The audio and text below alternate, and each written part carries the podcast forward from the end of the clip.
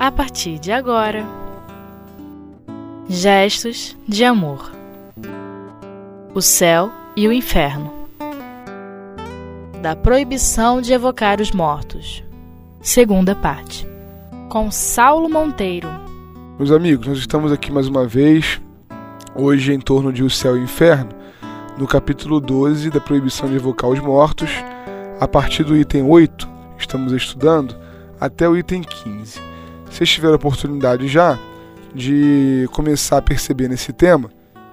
Essa classificação que Kardec faz, essa caracterização, desculpa, que Kardec faz, é, de que a proibição de Moisés ela tinha um contexto e ela tinha naturalmente também um, um motivo, né, um motivo profundamente social, porque estava se criando um costume né, de evocar é, é, os espíritos para é, é, se perguntar sobre qualquer coisa, e isso, inclusive, no momento em que é, a ideia monoteísta precisava ser implantada, tinha até uma característica de, de culto, né, de culto aos deuses, e aquelas identidades espirituais elas eram é, identificadas muitas vezes como realmente deuses. Né? Em todas as mitologias sempre foi assim, e não era diferente com o povo hebreu. Então, é, é o que está muito claro no texto de Kardec é que Moisés proibiu é, de evocar por conta de uma circunstância social que se vivia, era um fenômeno sociológico realmente, a forma como aquele povo ali é, vinha tratando. O que não significa, que é o, ponto principal agora do primeiro item que Kardec vai trazer para a gente, o item 8, o que não significa que está fora da lei de Deus a comunicação com os mortos, né? Uma coisa é uma coisa, outra coisa é outra coisa. É, o fato da comunicação ele é natural, a gente pode entender como natural aquilo que é possível acontecer. Então, se alguém evocava, se um evocou e deu certo, é natural. É, o que não significa também que o uso deve ser é, é, realizado. Mas nesse caso, é, fica muito claro no, no contexto do Velho Testamento e ainda mais no contexto do Novo Testamento que a condenação é para o uso da mediunidade e não para ela em si. Então, o próprio Moisés, né, é um exemplo disso, ele é, viveu os mais diversos fenômenos espíritas, digamos assim. Talvez do ponto de vista da história do espiritismo não possamos falar assim, porque é, é, é, um outro momento, né, muito anterior ao Cristo, inclusive, mas a gente pode chamar de fenômenos espíritas, é, tentando entender não como sobrenaturais, mas como aquelas coisas que é, estão na lei e nós não conhecemos ainda. Então, partindo desse princípio, Kardec faz uma pergunta a ele mesmo: que é então que Moisés condena? Né, se ele não está condenando o fenômeno em si. Os mágicos, os adivinhos, os augúrios, os sortilégios, os malefícios, em uma palavra, tudo o que é da competência da magia. Ora, é precisamente o que o próprio Espiritismo condena, como está provado no capítulo precedente, e o que demonstra mais claramente ainda o estudo da doutrina. Desde que o Espiritismo nada tem de comum com a magia, nem como objetivo nem como meio, o próprio Moisés não encontrou causas para lhe aplicar sua lei. Então é, é muito interessante que alguns irmãos de outras denominações cristãs vêm nos apresentar textos do Velho Testamento dizendo que Moisés condenou o Espiritismo. Né? Inclusive, infelizmente, por manipulações textuais, é, a palavra Espiritismo, às vezes, no texto bíblico, né? a palavra espírita, é, numa tentativa é, é, absolutamente desesperada e moderna, porque a doutrina tem 150 anos só, é, de se colocar, de se catalogar o espiritismo como sortilégio, como magia. Né? Mas então, é, se o uso que a doutrina faz não é semelhante ao uso que se fazia à época de Moisés, onde, como nós dissemos, o culto aos deuses prevalecia, então não há problema. Kardec fala muito claramente. Desde que o Espiritismo nada tem de comum com a magia, nem como objetivo, nem como meio, o que não seria é, é, obrigatoriedade. Eu posso não querer realizar o mal a ninguém, mas de repente eu vou usar de ferramentas é, que se caracterizam aí como adivinhação. Ao contrário, né? O espiritismo ele é muito claro, ele, Allan Kardec fala isso lá no capítulo 16 de A Gênese, ele fala que a presciência ela não deve ser um exercício ela não deve ser um, um, um exercício mediúnico.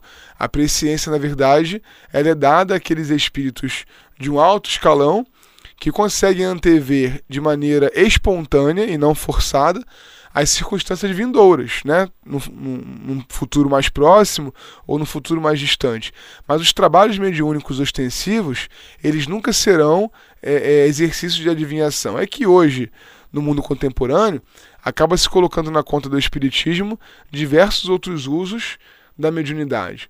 Né? Então, se alguém promete, por exemplo, é, é, realizar determinadas coisas na vida através é, é, do trabalho, do amor, né? A gente vê né, nos centros urbanos as mais diversas é, é, anunciações aí, né? De que vai trazer, de que vai levar. Tudo isso é possível, né? A gente não está inviabilizando isso, porque na verdade os espíritos eles são dos mais variados graus, ordens, classes, e eles podem efetivamente manipular através da obsessão as pessoas e os fatos para que algumas coisas de pequena é, é, é, notoriedade possam acontecer, possam se dar. Então aquele médium ali acaba trabalhando para aqueles espíritos que trabalham para ele num, num, num grande processo de simbiose ali que é a obsessão espiritual. Isso é um problema que o espiritismo trata, não é o foco do espiritismo. Então, assim, é, é para tirar um pouco, pelo menos, esse argumento contra a doutrina espírita, a gente precisa entender o objetivo do Espiritismo, é, como o mesmo do cristianismo e da lei mosaica na sua parte moral, que é melhorar o homem, que é tornar o homem uma criatura mais feliz. E no contato com os seres do mundo espiritual, nós aprendemos muito. Aprendemos através dos conselhos daqueles que são melhor do que nós, aprendemos através dos exemplos infelizes daqueles que chegaram ao mundo espiritual em circunstâncias é, é, mais desditosas, inclusive esse livro, Céu e Inferno, tem os exemplos mais variados, tanto de um gênero de, de vida no mundo espiritual quanto do outro. Kardec segue dizendo assim: É verdade que Moisés inclui a interrogação dos mortos na sua proibição, mas o faz de forma secundária e como um acessório das práticas da feitiçaria. A própria palavra interrogar, colocada ao lado de adivinhos e de augúrios, prova que entre os hebreus as evocações eram um meio de adivinhação. Ora, os espíritas não evocam os mortos para obter deles revelações ilícitas, mas para receber sábios conselhos e dar consolação àqueles que sofrem. Por certo, se os hebreus não fossem se utilizar das comunicações de além-túmulo apenas como meio de adivinhações, Moisés, ao invés de proibi-las, os teria encorajado, porque elas tornariam seu povo mais benévolo. Né? Então ele sabia que estava acontecendo ali, do ponto de vista moral, um mal, ou seja, que o uso ele não era é, é, oportuno à circunstância de vida daquele povo ali. O que a doutrina espírita faz, e talvez aqueles ouvintes que é, estão agora iniciando né, o processo de conhecimento da doutrina espírita e que não estão conseguindo, é, é, é, de repente, acompanhar tudo aquilo que o livro Céu e Inferno traz, é, além de indicarmos lá o que é o Espiritismo, que é um livro muito bom para aqueles que estão chegando agora, a gente precisa dizer que é, o objetivo da evocação espírita é desses dois é, é, significados, esses dois aspectos: o aprendizado com os bons espíritos ou então a consolação. Então, vê bem, quando você fala que a doutrina espírita evoca os demônios, né, quando é, é, algumas pessoas expressam assim, se nós quisermos chamar de demônios, a doutrina espírita o faz para transformá-los em anjos. Então, é, é, qual seria o mal em ter contato com aqueles seres que nós insistimos chamar de trevosos, mas que na verdade são irmãos nossos em erros, é, é, às vezes proporções inclusive menores ou as mesmas do que os nossos erros do dia a dia, é, é para transformá-los, para apresentá-los ao Cristo, né? Então é, são exercícios sempre de caridade. Outro dia mesmo um amigo nosso é, é, não é espírita falou isso. Eu sempre achei que a doutrina espírita fosse uma coisa demoníaca. Mas depois eu fiquei pensando, como que o demônio faz tanto bem assim? Então ele deve ter evoluído, pelo menos, né? Foi o raciocínio simples dele é, pelos números que ele viu dos trabalhos sociais a espíritas. Que não é o que mais importa, porque não é o, mundo exterior né, o mais importante, mas os exercícios de disciplina moral a que a doutrina espírita nos conclama já deveriam zerar a possibilidade de se imaginar a ideia de se conceber de longe a ideia da doutrina como feitiçaria ou como uso de práticas é, é, de magia. Ao contrário, há uma série de tratamentos da obsessão para que a gente possa se desvincular desse uso, porque os espíritos se comunicam única e exclusivamente no meio espírita para o processo de ensino e de aprendizagem. É isso que a gente vai poder desenvolver um pouco mais daqui a pouco no outro bloco.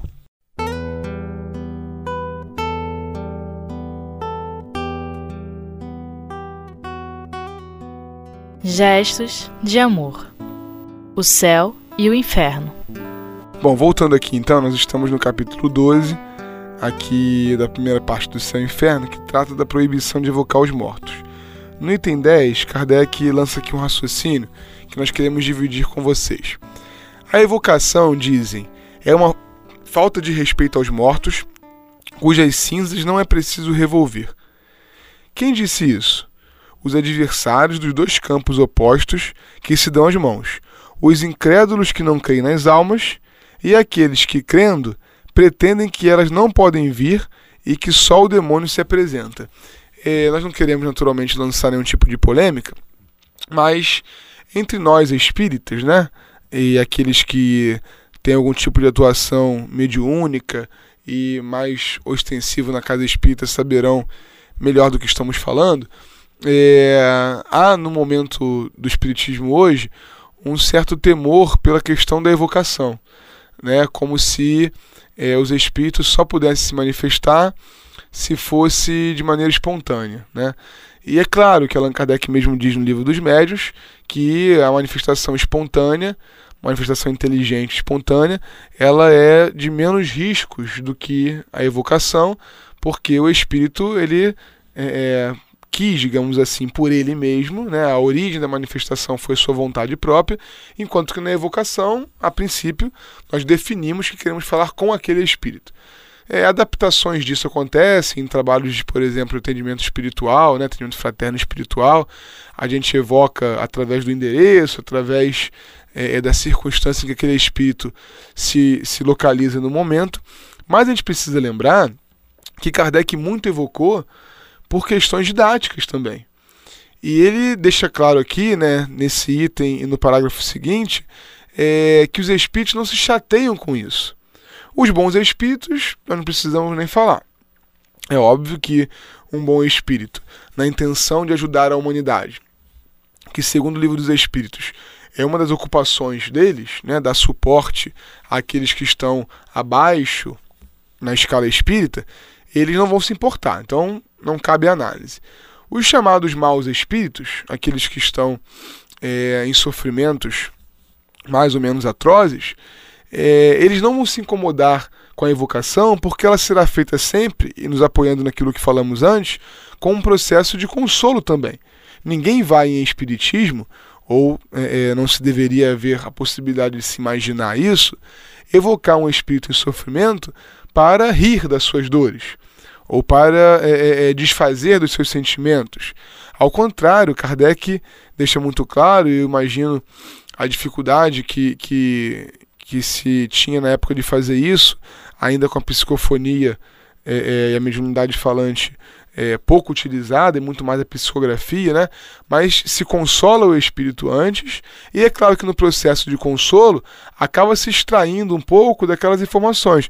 Vocês vão ver isso aqui no Céu e Inferno né, quando Kardec vai evocar, ele não, não começa a abordagem, e isso do que ele registrou aqui, que a gente não sabe se é todo o diálogo, mas ele não começa a abordagem é, é, pedindo informações do mundo espiritual. É no, no, no, texto do consolo, é no diálogo da produção do arrependimento que ele vai acabando extraindo as informações é, é, que o Espírito traz. Tanto é que a gente aprende muito mais com as notas que Kardec faz ou com as menções dos Espíritos guias que depois vem dizer que aquela circunstância espiritual ela tem base nessa ou naquela encarnação, nessa ou naquela escolha. Então o aprendizado ele tem uma relação é, é, direta e profunda com o que o Espírito nas, in, nas entrelinhas vai nos dizer. Então, para a gente também tirar mais um motivo é, é, de perseguição ao Espiritismo, porque a gente não está, como Kardec fala, né, revolvendo é, é, as cinzas de ninguém. O Espírito não vai sofrer mais ou menos por ter se incorporado no médium e falado conosco. Se ele está em sofrimento, o pior está acontecendo para ele já. Né? Então isso só pode, na verdade, ajudar, só pode melhorar. É, inclusive ele continua desenvolvendo como a gente tinha falado. Quando a evocação é feita religiosamente com recolhimento, quando os espíritos são chamados não pela curiosidade, mas por um sentimento de afeição e de simpatia, e com o desejo sincero de nos instruirmos e nos tornarmos melhores, não vemos por que razão seria mais desrespeitoso chamar as pessoas depois de sua morte do que quando fazê-los, do que fazê-los enquanto vivos. Perfeito assim de Kardec, né? O outro está ocupado com a dor dele lá. Mas se enquanto encarnado, eu às vezes vou levar a minha dor para ele, se eu o chamo como amigo para conversar, às vezes até para diminuir o grau de sofrimento dividindo os problemas. Por que não fazer isso com os desencarnados? Na verdade, é, é, uma, é uma mística que a gente cria em torno da questão da morte, como se houvesse realmente uma separação entre os dois planos, quando na verdade não existe, eles estão muito integrados. Né? Então, é, é, se a doutrina espírita proíbe alguma coisa, mais uma vez, conforme lá em Moisés, não é o fato, não é o fenômeno, mas os tipos de uso que os fenômenos podem vir a ter. No item 11, Kardec chega a uma outra é, é, conclusão, é, com uma alegação também dos, dos, dos perseguidores do Espiritismo. Alega-se uma outra razão. Dizem que as almas habitam na morada que a justiça de Deus destinou, isto é, no inferno ou no paraíso. Assim, aquelas que estão no inferno não podem sair, ainda que a esse respeito toda a liberdade seja dada aos demônios. As almas que se encontram no paraíso estão completamente entregues à sua beatitude, encontram-se muito acima dos mortais para se dedicarem a eles e bastante felizes para voltarem a esta terra de misérias e de interesse pelos parentes e amigos. Então elas não são como esses ricos, desculpa. Então elas são como esses ricos que desviam os olhos dos pobres com receio de que isso lhes perturbe a digestão, se assim fosse, seriam um pouco dignas da felicidade suprema de que tornaria o prêmio seu egoísmo. Então, vê bem, se é, é, a gente diz não pode evocar os mortos porque é impossível eles se comunicar, a gente está baseado em quê? Num dogma, num entendimento, que é justamente quebrado por conseguirmos a evocação.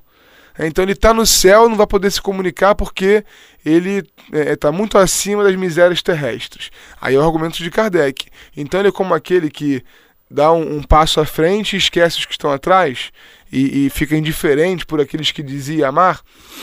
E se ele está no inferno para sempre, por que, que ele não tem liberdade para sair se os demônios têm? Que geografia é essa que impede uns saírem e permite que outros saiam? Então, na verdade, é a partir, a gente sabe disso, né, da comunicação espírita e da descrição do mundo espiritual, que Kardec tem a ideia de escrever o céu e o inferno, ou a justiça, segundo o Espiritismo. Porque, na verdade, é por aí que a gente percebe que não tem lugar que não tem é, é, é circuns, é, lugares circunscritos, né? é, fronteiras, espaços delimitados nos quais os espíritos fiquem de maneira permanente. O que tem é o estado mental de cada um e o que ele está querendo dizer, seja qual for o estado mental, um bom espírito ou um mau espírito, a evocação não piora a sua vida. Não piora do bom porque ele quer nos ensinar, ele quer nos apoiar. Não piora do mal porque só deve ser oferecido consolo. Agora, é claro, né, se a gente voltar um pouquinho ao bloco anterior, Existem os mais diferentes usos para a mediunidade. E há aqueles que evocam os maus espíritos para parcerias em torno de coisas é, é, absolutamente materiais. E esses se expõem aos riscos, aos riscos que conhecem, né? que é da obsessão, das perseguições espirituais, da, da, da sintonia mais ou menos fina que se faz com aqueles que se interessam por que é passageiro, né? pelo que é passageiro. Aqui, porém, se apresenta outra dificuldade. Se as almas que estão em habitude não podem deixar sua morada venturosa, por que a igreja evoca a assistência dos santos? E aí Kardec complica mais ainda, fechando aqui é, as suas ideias nesse, nesse particular, mostrando que realmente os protocolos católicos, neste caso, eles são quebrados pela comunicabilidade com os espíritos. Pelo entendimento de que nós somos todos filhos de Deus e que o santo, na verdade, é cada um de nós no futuro. né, identificados com a lei de Deus de uma tal forma que vivem realmente como cumpridores direto das suas leis, o que não exclui a possibilidade de nos visitarem. Só que aí, se ele pode nos visitar, qualquer um outro pode. Não existe, ao contrário do que a igreja apresentou um dia, não existe é, é, uma seleção da parte de Deus daqueles que podem se comunicar.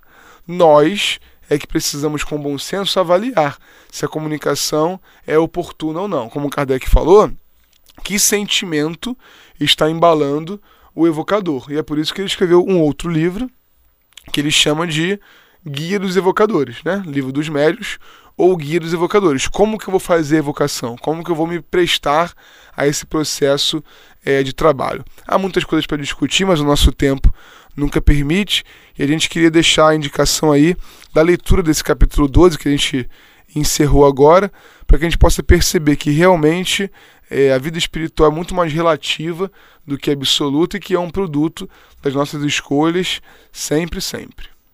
Graças a Deus.